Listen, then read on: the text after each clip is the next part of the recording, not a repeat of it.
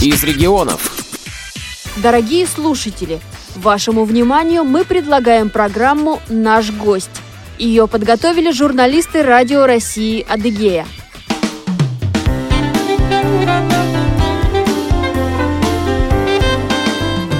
Наш гость. Добрый день, в студии Ирина Хаткова.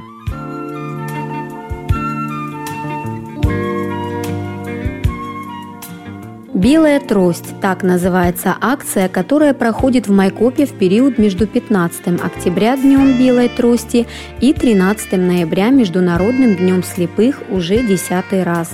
Она проводится в напоминание о возможностях и правах слепых людей – Инвалиды по зрению считают, что это мероприятие поможет обратить внимание общества на их проблемы. В рамках акции в республиканской столице проводятся различные мероприятия. Завершится она концертом, который состоится в Международный день слепых.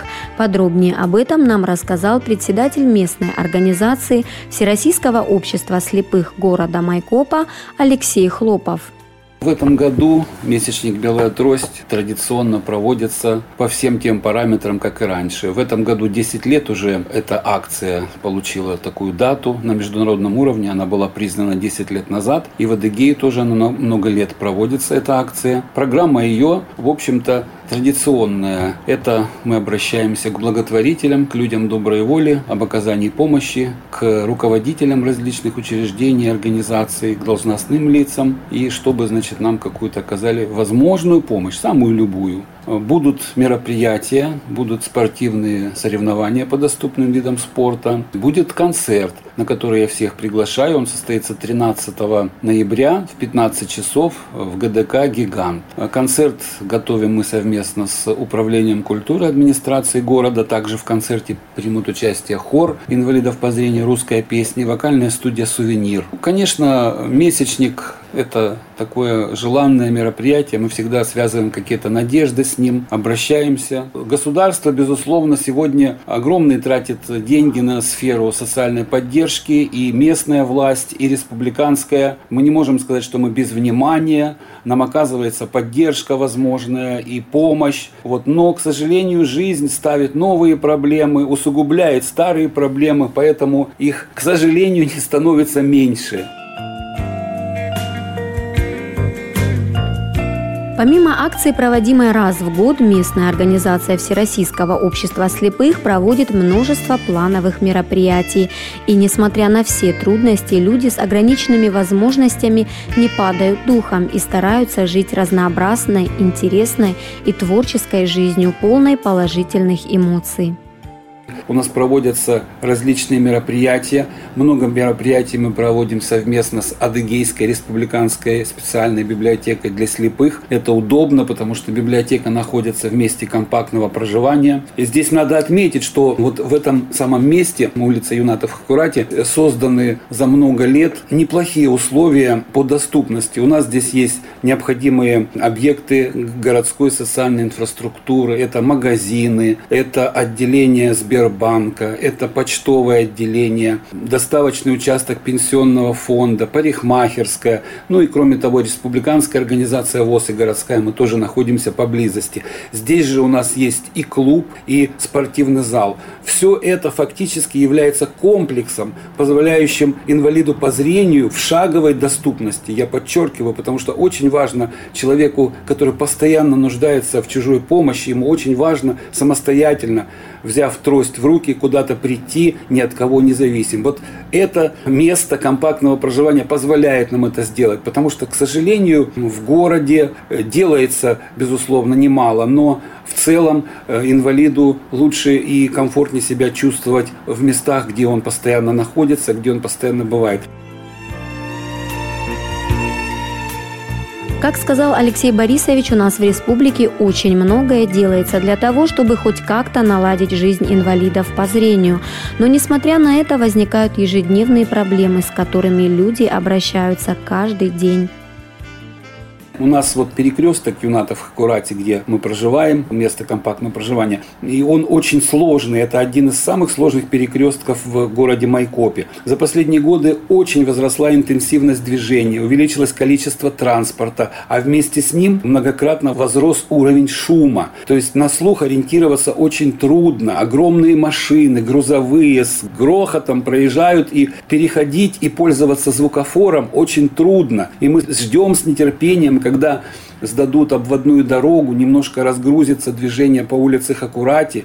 И много лет не решается вопрос об установке э, системы видеонаблюдения с фиксацией. То есть, как говорят специалисты, вот дорожники, ГИБДД, чтобы э, как-то эм, снизить уровень опасности на данном перекрестке Юнатов Хакурати, нужна система видеонаблюдения с фиксацией. Мы обращались во многие инстанции и получали ответы, что вопрос находится в поле зрения, что он будет решен в ближайшее время, но, к сожалению, пока результатов по этому вопросу нет. Это нас, конечно, огорчает.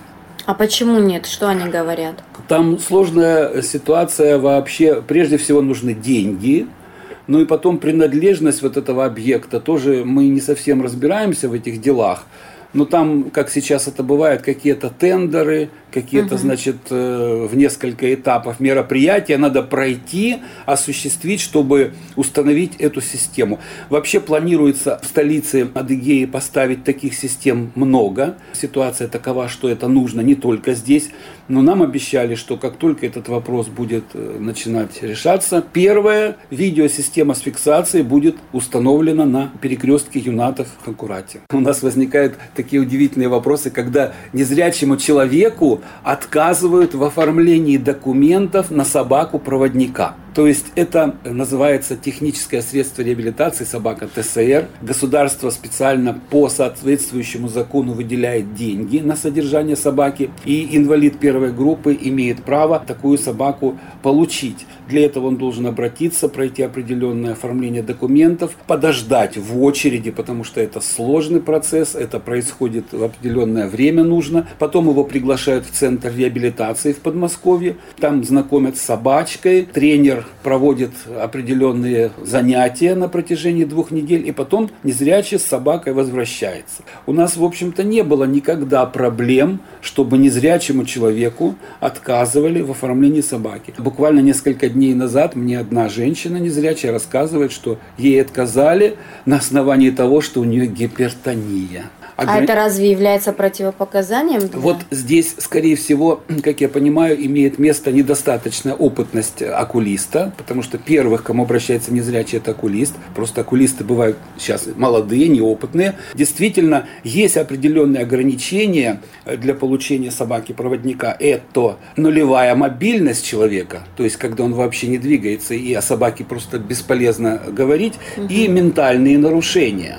И бывают еще ну, совершенно неприемлемые условия содержания для собаки, потому что собака это животное, подготовка ее стоит огромных денег, это делается квалифицированными тренерами, поэтому вот такие нарушения. Но чтобы была гипертония или какие-то еще заболевания, чаще всего люди эти заболевания имеют и не одно, а женщина, которая к нам обратилась, она имеет э, собственное домовладение, у нее для собаки есть все условия. Ну, то есть, я просто думаю, что это недоразумение, мы сейчас будем взаимодействовать в решении этого вопроса и с министерством, Министерством здравоохранения и с э, управлением поликлиник, потому что речь идет о второй поликлинике по Комсомольской улице. Я думаю, что вопрос решится. Ну вот это просто как пример, когда незрячий обращается к нам, и мы стараемся ему, конечно же, помочь.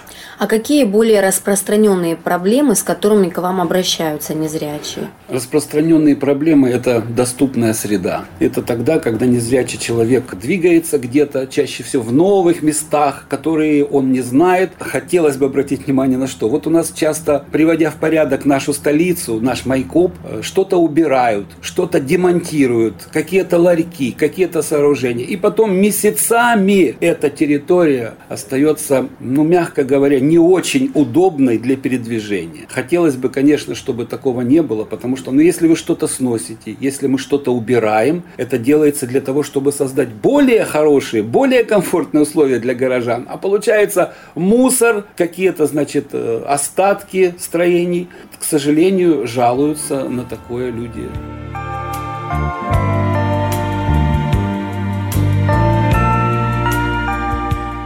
Тому, кто видит, очень трудно посмотреть на мир глазами слепого. Мы не можем этого сделать хотя бы потому, что незрячие не смотрят на мир, а воспринимают его при помощи других органов чувств.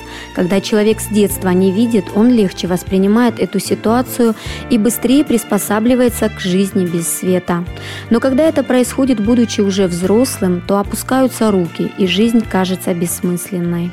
Я хотел бы еще, вот пользуясь случаем, обратиться к людям, которые попали в беду, в трудную ситуацию или потеряли зрение полностью или частично. Это тяжелая очень ситуация, и они порой не знают, куда обращаться. Поэтому я говорю всем им, что прежде всего не надо отчаиваться, не надо опускать руки. Звоните, приходите к нам, у нас есть большое желание и возможности помочь оказать помощь, направить вас на курсы реабилитации, социальной реабилитации, где вы обучитесь всему самому необходимому, будете постигать новые условия жизни, потому что раз это произошло, то надо эти трудности преодолевать. Наш телефон 53 26 10. Работаем мы с половины девятого до полчетвертого в рабочие дни.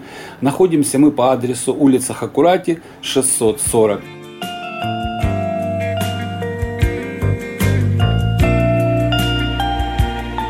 Напомню, вы слушали председателя местной организации ВОЗ города Майкопа Алексея Хлопова.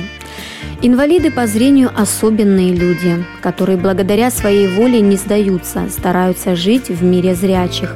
Но от нашего участия и чуткого отношения к слепым и слабовидящим людям вне дома, на улице зависит их жизненная безопасность. Как хочется, чтобы взрослые и дети помнили, что люди слепые и слабовидящие, ежедневно встречаясь с препятствиями и трудностями, очень нуждаются в поддержке, помощи, ощущении прекрасного рядом. Подарить немного тепла, оказать посильную помощь нуждающимся по силам каждому из нас. Разумеется, не в наших силах вернуть многим незрячим людям зрение, но мы можем постараться сделать их жизнь более полноценной. На этом наше эфирное время подошло к концу. Я, Ирина Хаткова, прощаюсь с вами. Всего доброго, до новых встреч. Вы слушали программу «Наш гость», подготовленную Радио России «Адыгея».